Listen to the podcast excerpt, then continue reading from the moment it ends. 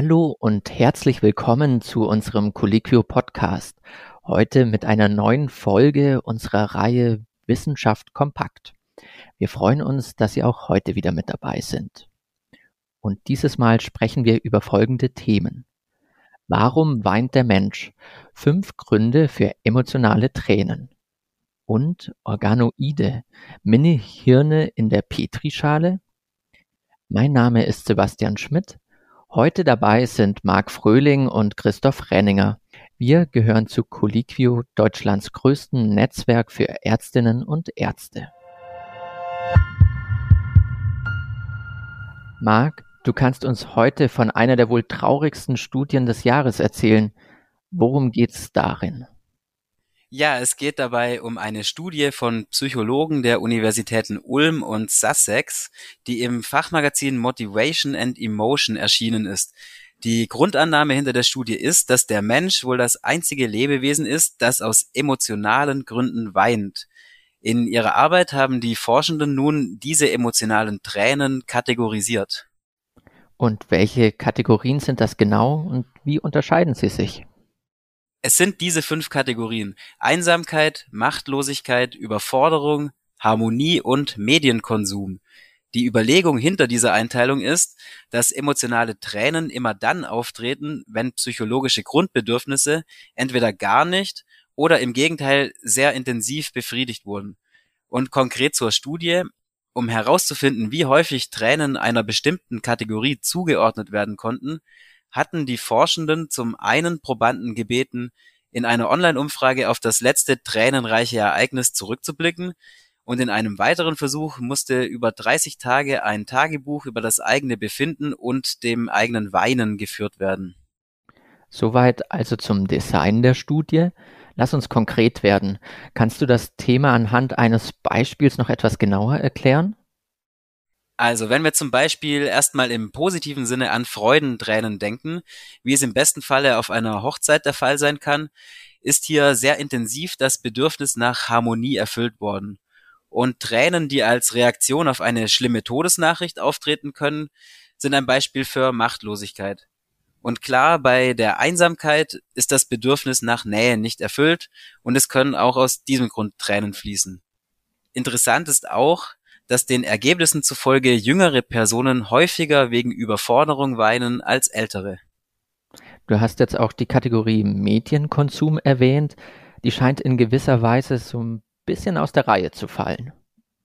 Ja, das stimmt tatsächlich. Man ist da beim Tränenvergießen ja nur indirekt betroffen und weint stellvertretend, zum Beispiel für die Hauptfigur in einem Film oder Buch, in die man sich hineinversetzt hat. Und es sind hier sowohl Freudentränen als auch Tränen der Traurigkeit möglich. Übrigens wurde sogar jedes vierte Tränenvergießen dieser Kategorie zugeordnet. Neben den aufgezählten emotionalen Tränen gibt es aber noch andere Formen von Tränen. Genau, der Vollständigkeit halber muss natürlich noch gesagt werden, dass es außerdem die sogenannten basalen Tränen gibt, die die Augen feucht halten und diese schützen sollen. Und dann gibt es noch Tränen als Reflex auf Kälte oder Wind oder auch solche, die zum Beispiel beim Zwiebelschneiden auftreten. Und diese genannten Arten wurden aber alle in der aktuellen Studie nicht berücksichtigt. Zurück zu den emotionalen Tränen. Was kann man nun mit der neuen Kategorisierung und den Forschungsergebnissen in Zukunft anfangen? Ja, die Ergebnisse sind als Grundlage für weitere Forschungsarbeiten zu sehen. Zum Beispiel gibt es aktuell noch kaum Erkenntnisse darüber, welchen Einfluss Tränen darauf haben, ob ein Mensch einen anderen unterstützt oder eben nicht. Und mit Blick auf psychische Erkrankungen sollte noch weiter geforscht werden, welche Rolle emotionale Tränen bei den verschiedenen Krankheitsbildern spielen. Super, danke dir. Im zweiten Teil unseres heutigen Podcasts beschäftigen wir uns mit der Entwicklung und Funktion des menschlichen Gehirns. Diese sind in vielerlei Hinsicht noch ein großes Rätsel und machen damit die erfolgreiche Behandlung von neurologischen und psychiatrischen Erkrankungen zu einer besonderen Herausforderung. Vor welchen Problemen stehen denn die Forscherinnen und Forscher, Christoph? Die Forschung am lebenden Gehirn eines Menschen ist oftmals entweder technisch nicht möglich oder ethisch nicht vertretbar, gerade bei invasiven Verfahren und wenn es über die reine Bildgebung hinausgeht. Zudem enthält das menschliche Gehirn biologisch einzigartige Strukturen. Deshalb können manche Fragen nur bedingt mit Tiermodellen beantwortet werden. Eine neue Möglichkeit äh, für die Forschung bieten sogenannte Hirnorganoide. Und was genau sind diese Hirnorganoide? Organoide sind dreidimensionale Zellkulturen, die aus Stammzellen gewonnen werden und so die zelluläre Architektur und auch bestimmte Funktionen eines Organs imitieren. Diese Organoide gibt es für verschiedene menschliche Organe, zum Beispiel für den Darm oder die Luftröhre. Bei den Hirnorganoiden ist es so, dass diese wie das menschliche Gehirn aus Nerven und aus Gliazellen bestehen.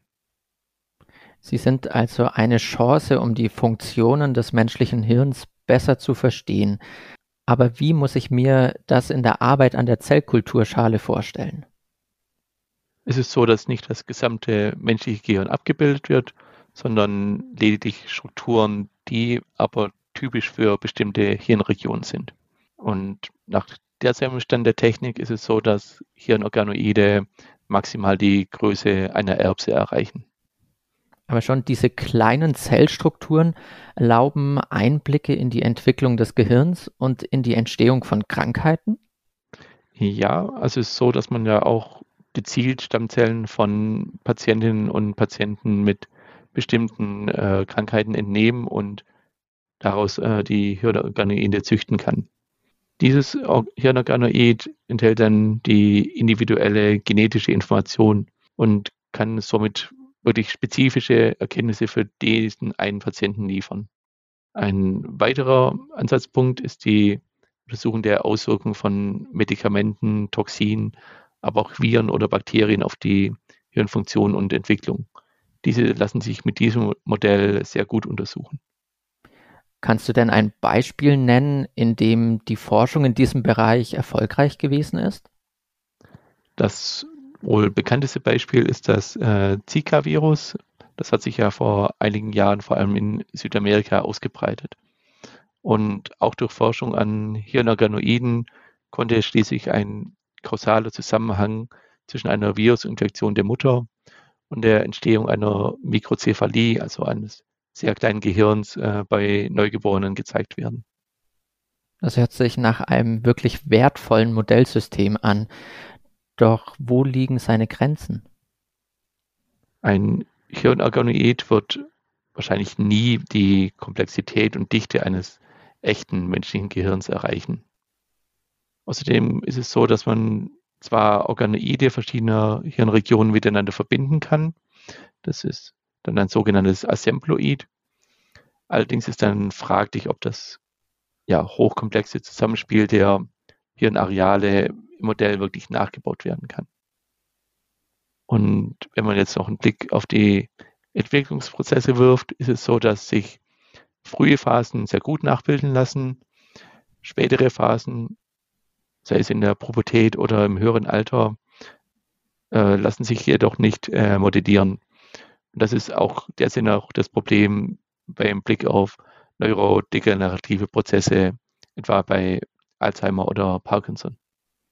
Und gerade da wird es ja spannend. Was sind denn die Gründe für diese Limitationen? Einer der Gründe ist die irgendwann mangelnde Versorgung mit Nährstoffen. Anders als im realen Gehirn sind die Organoide ja nicht an den Blutkreislauf angeschlossen, sondern werden über ein Nährmedium versorgt. Das reicht aber irgendwann nicht mehr aus und es kommt zu Unterversorgung und zum Absterben der nicht versorgten Zellen. Wäre es denn möglich, die Hirnorganoide aus der Kultur herauszunehmen und einem Tier zu transplantieren? Genau das wird auch schon gemacht, üblicherweise mit Mäusen. Erste Versuche wurden jetzt auch mit Ratten publiziert, aber auch hier gibt es natürlich Grenzen, wenn man die Ausbreitung des Hirnorganoids untersuchen möchte.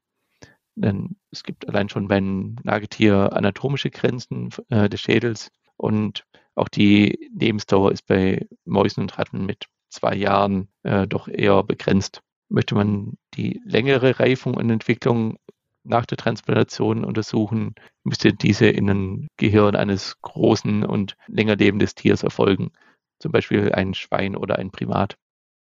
Gibt es da denn spezielle Regelungen, wenn menschliche Organoide in das Gehirn von Tieren transplantiert werden? Es gibt hier keine speziellen Vorschriften, die über das geltende Tierschutzgesetz hinausgehen. Allerdings sollte bei diesen Mensch-Tier-Chimären doch äh, weitere Ergänzungen getroffen werden, so auch die Leopoldina in einer aktuellen Stellungnahme zum Thema. Und diese Ergänzungen sollten durch eine fachkompetente Ethikkommission erfolgen.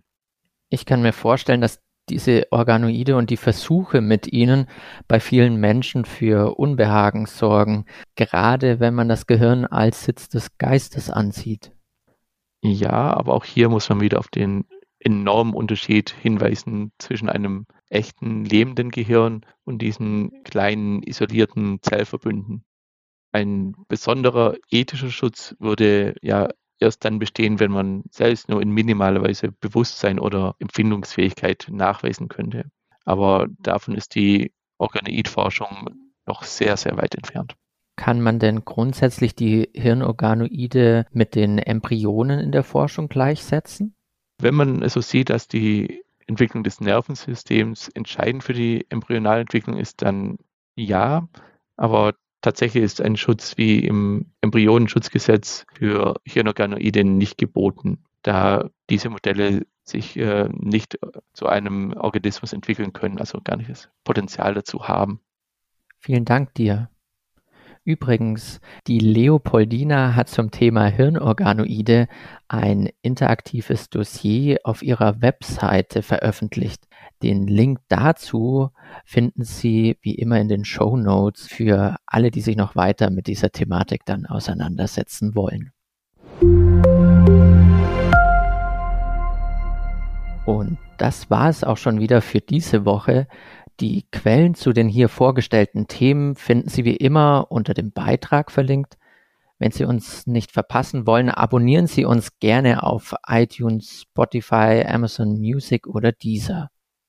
Sie sind Arzt oder Ärztin und noch nicht bei Colliquio registriert, dann melden Sie sich jetzt gerne kostenlos an und lernen Sie die Plattform kennen. Dieser Podcast wird produziert von der Colliquio Medizinredaktion. Aufgezeichnet wurde am 17. November 2022. Redaktion Marc Fröhling, Christoph Renninger und Sebastian Schmidt